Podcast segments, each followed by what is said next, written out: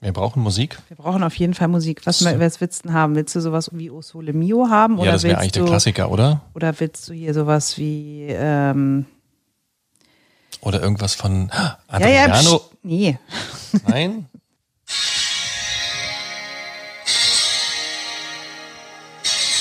Der Klang ist auch super. Total hochwertig hier. Eine der Yeah. teuersten Podcast-Produktionen Deutschlands. Bei Jetzt neu. Simone Panteleit zu Hause im Wohnzimmer mit Musik Vom Handy. vom Handy runtergespielt. Okay, also Das könnte man auch in edel und schön machen. könnte man, wenn man wollte und wenn man Geld hätte. Haben aber wir aber haben wir nicht. Genau. Dafür haben wir jede Menge Spaß. Simone Panteleit und Ron Perdus heißen Sie herzlich willkommen bei unserem kleinen, aber feinen Podcast. Es geht um die besten Sommerorte in Berlin. Immer unter einer bestimmten Überschrift und die heute gefällt mir persönlich ganz besonders. Berliner Rundfunk 91.4. Berlin und Brandenburgs beste Sommerorte. Heute Die Top 7, um sich zu fühlen wie in Italien. Sie müssen wissen, Simone ist der größte, größte, größte Italien-Fan, den ich kenne. Du würdest dort, glaube ich, auch eigentlich gern wohnen wollen, oder? Ja. Also, ähm, und ausgelöst wurde es, kann Na, man ja sagen, sag durch eine, ich glaube, ARD-Vorabendserie. In den 80ern muss das gewesen sein. Ein Haus in der Toskana. Da ging es um ein Ehepaar mit, also eine Familie, zwei Kinder.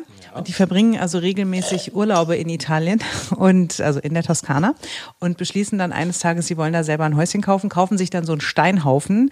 Und es gibt natürlich ganz viele Irrungen und Wirrungen und die Tochter verliebt sich dann in den örtlichen Mecanico und äh, es ist äh, ganz, ganz zauberhaft. Und es war ja da in der Zeit auch so, da war ja die Toskana so der total hippe Ort für Deutsche. Alle wollten dahin. Äh, Die ganze SPD ist da quasi rübergesiedelt.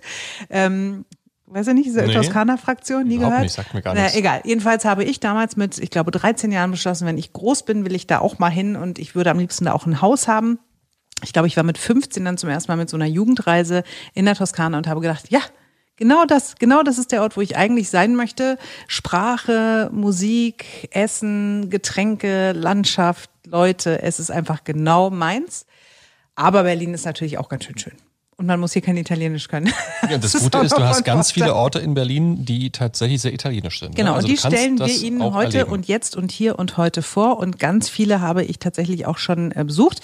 Ich gebe es zu, ich habe eben in diesen Umschlag Du hast denn da reingeschmult. schon reingeschmult. Ja, weil ach, wir müssen das ja auch nicht jedes Mal so zelebrieren, oder? Also unsere Redaktion hat uns einen Umschlag vorbereitet und ähm, ich äh, habe auch tatsächlich ein paar Tipps beigesteuert für diese Liste. Also ich habe Ich übrigens auch einen. na, dann sag doch mal. Nee, wir, wir, mal- wir lies lesen mal die erst Liste mal vor. vor, Okay, also. vor.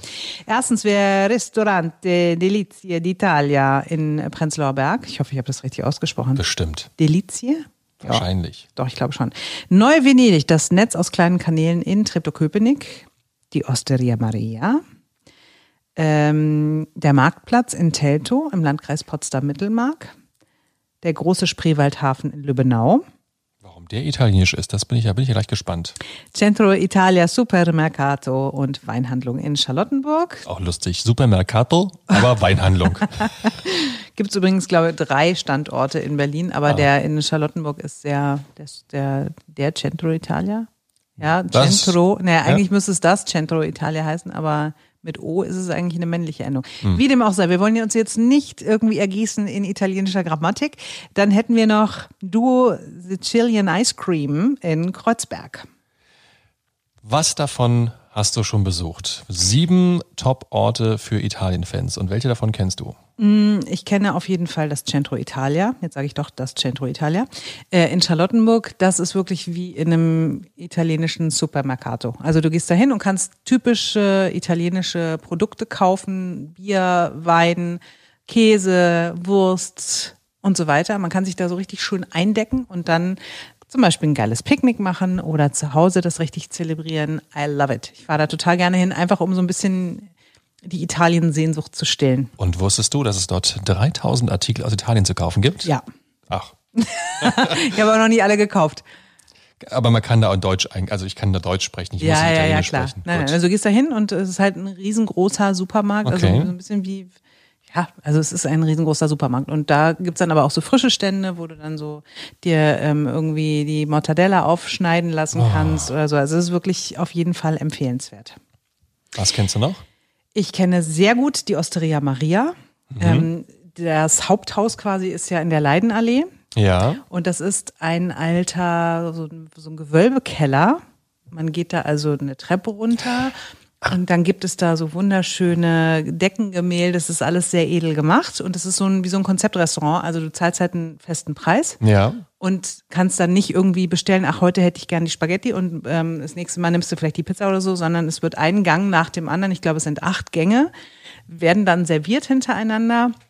Es gibt Live-Musik, der Wein fließt in Strömen, legendär die Grappa-Trauben, die am Ende gereicht werden. Natürlich. Kleine Vorwarnung, also die sind super lecker und man äh, wirft sich so eine nach der anderen ein. Die machen aber schon, also mitunter, habe ich mir sagen lassen, ein bisschen Natürlich. Schädel. Ist das das, wo wir mal waren, letztes Jahr oder vorletztes Jahr, dieses, wo alle weiß gekleidet, wo die ganze Straße abgesperrt Genau. war und Aber d- das war tatsächlich in der Leidenallee. Jetzt ist dieses Weiße Fest, was sie immer im Sommer machen, Ja. ins Ja. Jagdschloss Paulsborn in Grunewald verlagert worden schade. quasi. Ja, das, ich fand das auch in der Leidenallee, das hatte so ein ganz besonderes Flair. Da wurde dann die ganze Straße abgesperrt, dann wurden so Bierbänke und Biertische aufgestellt. Alle mussten weiß gekleidet sein. Ähm, das gibt es jetzt immer noch, aber das ist eben, wie gesagt, ähm, Hm. im, in Paulsborn und äh, findet dann im Sommer überstatten. Man muss aber, soweit ich weiß, und ich war da auch schon diverse Male, immer vorab Karten kaufen. Man kann da nicht einfach hingehen und sagen, auch heute möchte ich mal mitspielen. ja. Und das, die Stimmung ist super. Es ist wirklich so ein bisschen, ein bisschen wie in Italien. Vor allen Dingen die Live-Musik macht es dann am Ende aus und immer lecker essen und Getränke. Die haben so einen ganz leckeren Rosé, Wein oder Prosecco. Ich weiß gar nicht, was es ist. Auf jeden Fall sehr lecker. Und ich habe da schon viele Stunden verbracht. Ich war dabei, also zumindest bei diesem einen weißen Fest. Schatzi und ich waren ja auch einmal mit dabei und ich muss sagen, wir sind beide keine Italiener, haben wir festgestellt. Uns war es tatsächlich ein bisschen zu laut und zu sehr auf den Tischen tanzen und ähm, Ihr zu hättet vielleicht viel einfach Wein. ein bisschen mehr trinken müssen. Ja, also ich fand's toll, wirklich. Also so als Beobachter, ich habe mich da nicht gelangweilt. Ich habe gerne zugeschaut, aber ich war nicht Teil der, nicht Teil der Veranstaltung. Ähm, das, das liegt nicht in meinem Charakter. Ich bin das, bin das nicht, nicht in meiner Persönlichkeit. Ich bin nicht so laut und so. Also die Italiener sind einfach sehr nach außen. Ja, ja, du lernst ja dann auch Leute kennen Ja, ja, und liegst dir da in den Armen und schwörst, alle haben Spaß gehabt, schwörst das dir Essen war lecker, Freundschaft. Wein war super, Genau. aber so, das auf jeden Fall. Was, Was kennst kennst du noch? Na, ich kenne tatsächlich das Restaurant, das kommt glaube ich sogar von mir. Ähm, ich kann es auch immer nicht aussprechen. Restaurant Delizia di Italia. Die Italia. Mhm. Die Italia. Das ist im Prenzlauer Berg. Ich habe das kennengelernt, weil ich tatsächlich direkt nebenan das Geschäft hatte. Ich hatte mal vor vielen Jahren eine kleine Bäckerei, 2007.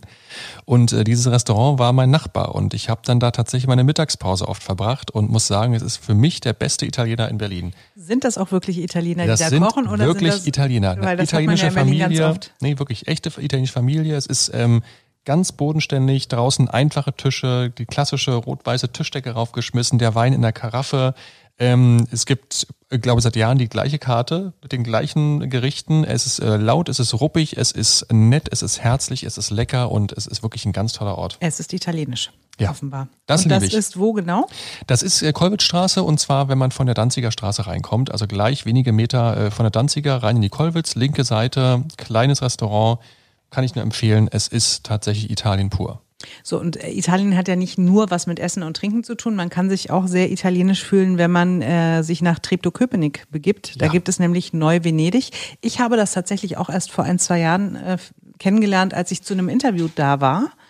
Bin da hingefahren und dachte, wo bin ich hier gelandet? Das war mir völlig neu und das finde ich immer wieder faszinierend. Du kannst 100 Jahre in dieser Stadt leben und du wirst immer wieder Ecken kennenlernen, die du vor, von denen du gar nicht wusstest, dass es sie gibt.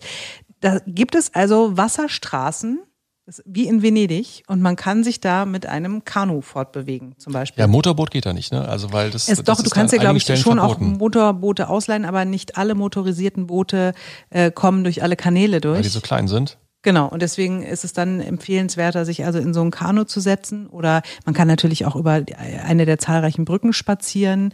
Es gibt eine Gaststätte Neu-Venedig, wo Es man klingt toll. günstig essen kann. Und das ist äh, ein, ein total abgefahrenes Stück Berlin, was sich sehr italienisch anfühlt. Und wenn wir schon beim Wasser sind, mit auf der Liste steht der große Spreewaldhafen Lübbenau. Da fragt man sich, okay, was hat der jetzt mit Italien zu tun? Insofern, Sie kennen alle die Kähne, man kann ja da mit dem Kahn durchfahren. Es gibt auch tatsächlich venezianische Gondeltouren im Spreewald. Mit so wirklich diesen klassischen äh. Gondeln und äh, dann kannst du durch den Spreewald fahren. Ganz tolle Geschichte, kostet 14 bis 25 Euro pro Person. Ähm, kann man direkt machen in Lübbenau und zwar geht's los ab dem großen Kahnhafen. Den kennt man, wenn man schon mal im Spreewald war und das ist was ganz, ganz Feines. Und das Ding gibt es auch als Sommernachtsfahrt. So im Sonnenuntergang. Ja, Romantico. Ja, und dann vielleicht dänische Musik dabei, ein bisschen Käse, ein bisschen Wein oder Salami, Wein, Salami-Wein? Salami-Wein. Also Ja, irgendwas Er Italienisches. hat eine Marktlücke entdeckt. Der, wer kennt Der ihn nicht? Salami-Wein. Den Salami-Wein. Möglicherweise gibt es den auch in Teltow auf dem Marktplatz. Auch dort ähm, fühlt man sich wie in Italien. Äh, Vielleicht kennen Sie da die Altstadt mit der Andreaskirche und dem alten Rathaus. Und das sieht schon ein bisschen nach italienischer Piazza aus. Ist Sehr entspannt, sehr ruhig. Dann gibt es den Teltow-Kanal, wo man spazieren gehen kann. Ristorante Casa Mia, wo sizilianische Küche Das klingt gut. serviert wird. Kannst du zum Abschluss nochmal was Italienisches sagen? Du hast doch einen, Itali auch einen Italienischkurs gemacht. Ich habe schon mehrere Italienischkurse gemacht. Also ich war zweimal an der Volkshochschule. Ich war tatsächlich schon vor Ort in Italien, habe eine Woche Intensivkurs gemacht ähm, und habe so diverse Abreißkalender oder CDs geschenkt bekommen zum Italienisch lernen. Ähm, Na los. pff, so auf Kommando ist blöd. Na, meistens gehe ich in das äh, Geschäft rein, wenn ich in Italien bin und sage dann immer, io non parlo molto bene l'italiano, ma io voglio.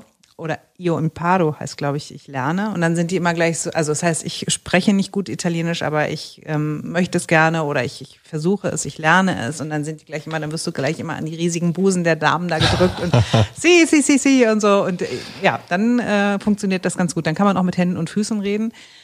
Ähm, und die freuen sich einfach grundsätzlich, wenn, wenn man sich Mühe gibt. Ja. Wenn man einfach nicht auf Deutsch oder Englisch da gleich angeschissen kommt, und, äh, sondern, sondern ähm, versucht, sich zu äußern. Und ähm, es ist einfach eine wunderschöne Sprache. Das stimmt. Ich würde mir wünschen, eines Tages die halbwegs fließend sprechen zu können, aber na gut, man braucht noch Ziele im Leben. Sie werden sich auf jeden Fall erstmal wie in Italien fühlen, wenn Sie diese sieben Tipps hier ausprobiert haben. Wir wünschen ganz viel Spaß dabei und alle Infos dazu finden Sie auch nochmal auf unserer neuen Internetseite berlinerrundfunk.de. Öffnungszeiten, Kostenpunkt, wo genau Sie dahin müssen. Internetseiten habe ich schon gesagt, glaube ich. Ja, aber doppelt hält. Ja.